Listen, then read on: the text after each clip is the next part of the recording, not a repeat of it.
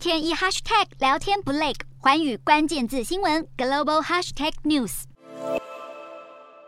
马来西亚前首相纳吉卷入主权财富基金一马发展公司的弊案，马国最高法院二十三日驳回纳吉的最终上诉，确定他被判处十二年徒刑以及超过四千六百万美元的罚款。纳吉的律师对判决结果表示失望。纳吉本人在走出法院时，也向在场的一些支持者致意，指出自己没有得到公正的审判。一马公司在纳吉二零零九年出任首相时成立，贪污案的调查发现，该公司大约有四十五亿美元遭不当挪用，其中有六点八亿美元被发现转入纳吉的私人账户，而这些资金被追溯到用来购买豪华游艇或是投资知名画作和好莱坞电影。纳吉也因此被判处滥用职权、洗钱等多项罪名。虽然律师团队试图在最终上诉提出更多证据，但是都遭到法院驳回。纳吉在卷入这件丑闻以后，所属政党在二零一八年大选惨败。尽管纳吉本人在马来西亚仍然颇受民众支持。但是法院这次的判决还是获得许多民意认同。纳吉出庭后，随即被送押前往吉隆坡南方的监狱。许多分析指出，这对马来西亚政治来说是历史性的一刻，因为这是第一次有首相被定罪而必须入狱服刑。